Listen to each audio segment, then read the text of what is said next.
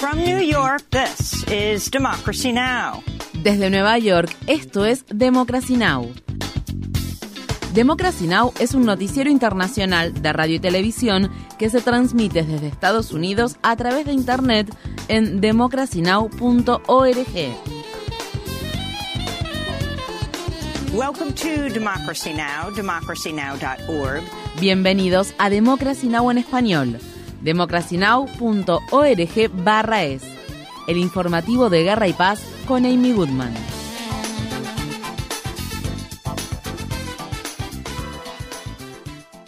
La Cámara de Representantes de Estados Unidos votó por primera vez en la historia a favor de destituir a su presidente, el republicano de California, Kevin McCarthy, hecho que sumió a la Cámara Baja en una agitación política aún mayor. El ala de extrema derecha del Partido Republicano, al igual que los demócratas de la Cámara de Representantes, votaron el martes a favor de destituir a McCarthy en una votación en la que se obtuvieron 216 votos a favor y 210 en contra. La destitución del presidente de la Cámara Baja se produjo pocos días después de que McCarthy llegara a un un acuerdo con los demócratas para aprobar un proyecto de ley provisional que evitó la paralización de los servicios gubernamentales. McCarthy habló tras su destitución.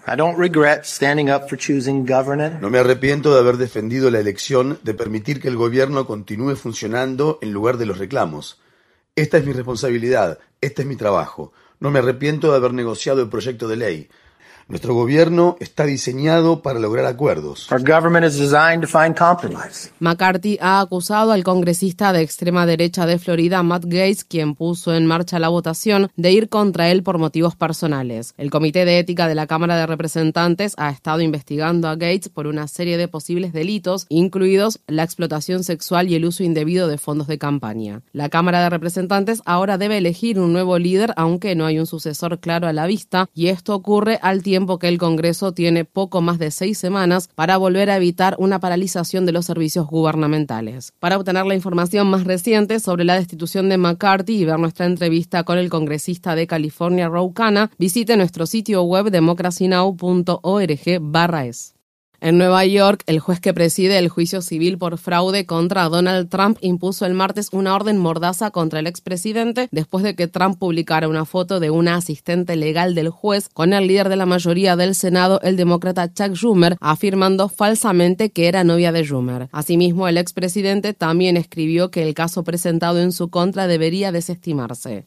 Por su parte, el juez Arthur Engoron prohibió a Trump realizar publicaciones, enviar correos electrónicos o hacer comentarios públicos sobre su equipo judicial. Mientras tanto, en el estado de Georgia, los fiscales del condado de Fulton habrían llegado a acuerdos de culpabilidad con al menos la mitad de los compromisarios falsos que pretendían votar por Trump en el colegio electoral después de las elecciones de 2020, tras cooperar en un amplio caso en el que Donald Trump y otras 18 personas fueron acusadas de haber organizado una asociación delictiva para revocar los resultados de dichas elecciones. El hijo del presidente Biden se declaró no culpable de mentir sobre su consumo de drogas en un formulario que llenó en 2018 para comprar un arma de fuego. Hunter Biden se enfrenta a un posible juicio ante un tribunal federal durante la campaña presidencial de 2024, después de que fracasara en el verano un acuerdo de culpabilidad relacionado con dicho caso.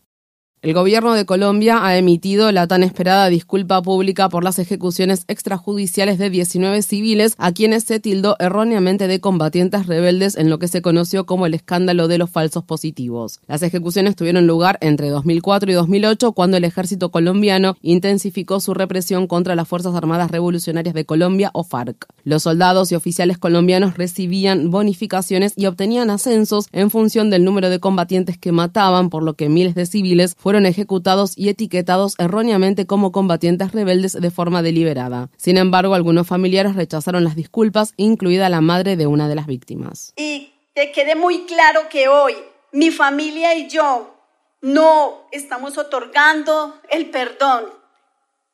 De verdad que para nosotros es muy doloroso, ya que estamos aún en un momento de total impunidad Estoy esperando más de 16 años que se haga justicia y que haya verdad y que ya no haya más repetición de estos casos. El martes la policía de la ciudad de Nueva Delhi allanó las casas y oficinas de decenas de periodistas que trabajaban para un medio de comunicación independiente de izquierda que es crítico del gobierno del primer ministro indio Narendra Modi. El fundador y jefe de la redacción de NewsClick, Pravir Purkayasta, fue arrestado junto con otro periodista. El allanamiento y los interrogatorios masivos se produjeron como parte de una investigación sobre una amplia ley antiterrorista que, según los críticos, ha sido utilizada para atacar la libertad de prensa. A principios de 2023, las autoridades indias también allanaron las oficinas de la cadena de noticias BBC como parte de otra investigación. Un grupo de manifestantes se congregó el martes frente al edificio del periódico The New York Times al tiempo que lo acusaban de ser cómplice de la represión que ejerce el gobierno indio contra diferentes medios de comunicación después de que el periódico acusó a NewsClick y a otros medios de formar parte de una red de propaganda china. Las autoridades pakistaníes han ordenado a todos los inmigrantes indocumentados que abandonen el país antes del 1 de noviembre, de lo contrario se enfrentarán a deportaciones masivas. Esto incluye a los más de 1,7 millones de solicitantes de asilo de Afganistán que han huido hacia Pakistán luego de que los talibanes regresaron al poder en 2021. El ministro del Interior de Pakistán, Sarfraz Bukti, dijo el martes que después de la fecha límite de noviembre solo podrán ingresar al país los afganos que posean un pasaporte o una visa válidos, un proceso que puede llevar meses debido al gran retraso que existe en las tramitaciones de estos documentos.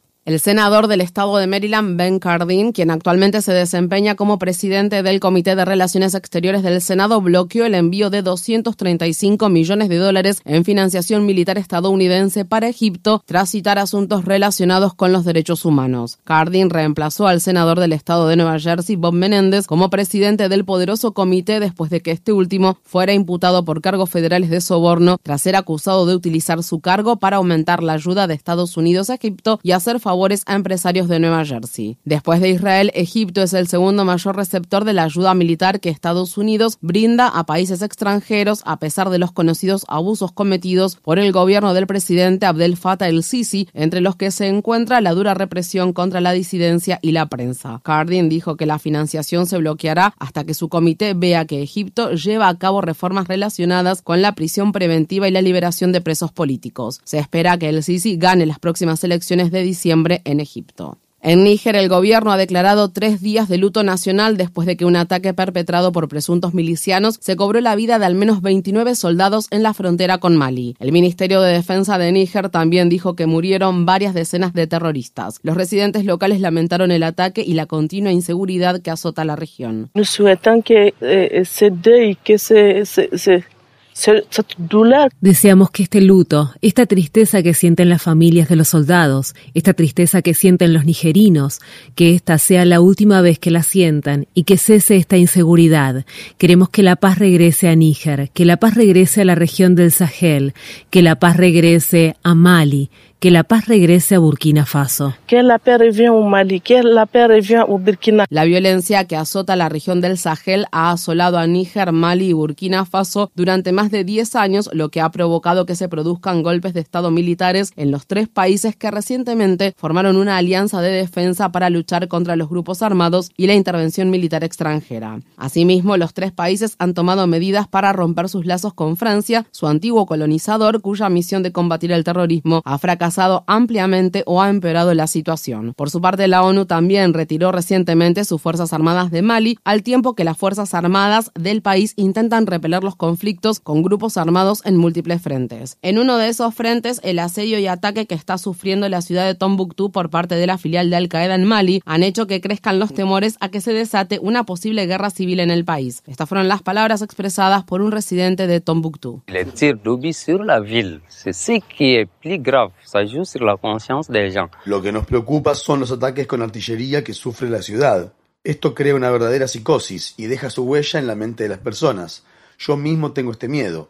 Lo más grave es que esto afecta a la psicología de las personas. Ça joue sur la psychologie des gens. Et ça, c'est beaucoup plus grave que tout. En Nigeria, la agencia de noticias Reuters informa que al menos 37 personas murieron después de que una refinería de gestión local provocara un incendio en un depósito de petróleo cercano que estalló en llamas. El refinado ilegal de petróleo es común en la región nigeriana del delta del río Níger, donde los residentes locales que viven en condiciones de extrema pobreza utilizan este tipo de oleoductos para producir y vender combustible. Cuatro organizaciones ambientalistas están demandando penalmente al grupo empresarial Total Energies en un tribunal francés. Las organizaciones acusan a Total Energies de homicidio involuntario por sus proyectos petroleros, incluido el controvertido oleoducto de petróleo crudo del este de África ubicado entre Tanzania y Uganda. Los activistas han estado haciendo una intensa campaña para que la comunidad internacional ponga atención al oleoducto de petróleo crudo del este de África que amenaza el frágil ecosistema circundante y las comunidades que se encuentran en su trayecto. Esto se produce al tiempo que Sudáfrica ha autorizado a que Total Energies perfore en sus aguas costeras en busca de gas y petróleo, a pesar de la oposición que han presentado diferentes organizaciones ambientalistas. Una de las organizaciones, Climate Justice Charter Movement, dijo que seguirá luchando contra la decisión del gobierno.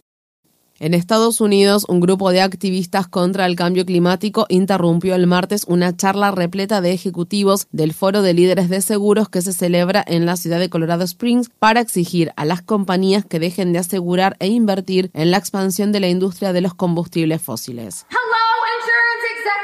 Hola, ejecutivos de seguros. Estamos hoy aquí para criticar las contribuciones que están haciendo particularmente las compañías Liberty Mutual, Chubb. Tenía todo un discurso de apertura preparado aquí. Tenía algunas frases buenas. De Hartford y Travelers. Hey, sí, en realidad no me importa. Arranquemos. Ustedes continúan apoyando la expansión. Arranquemos.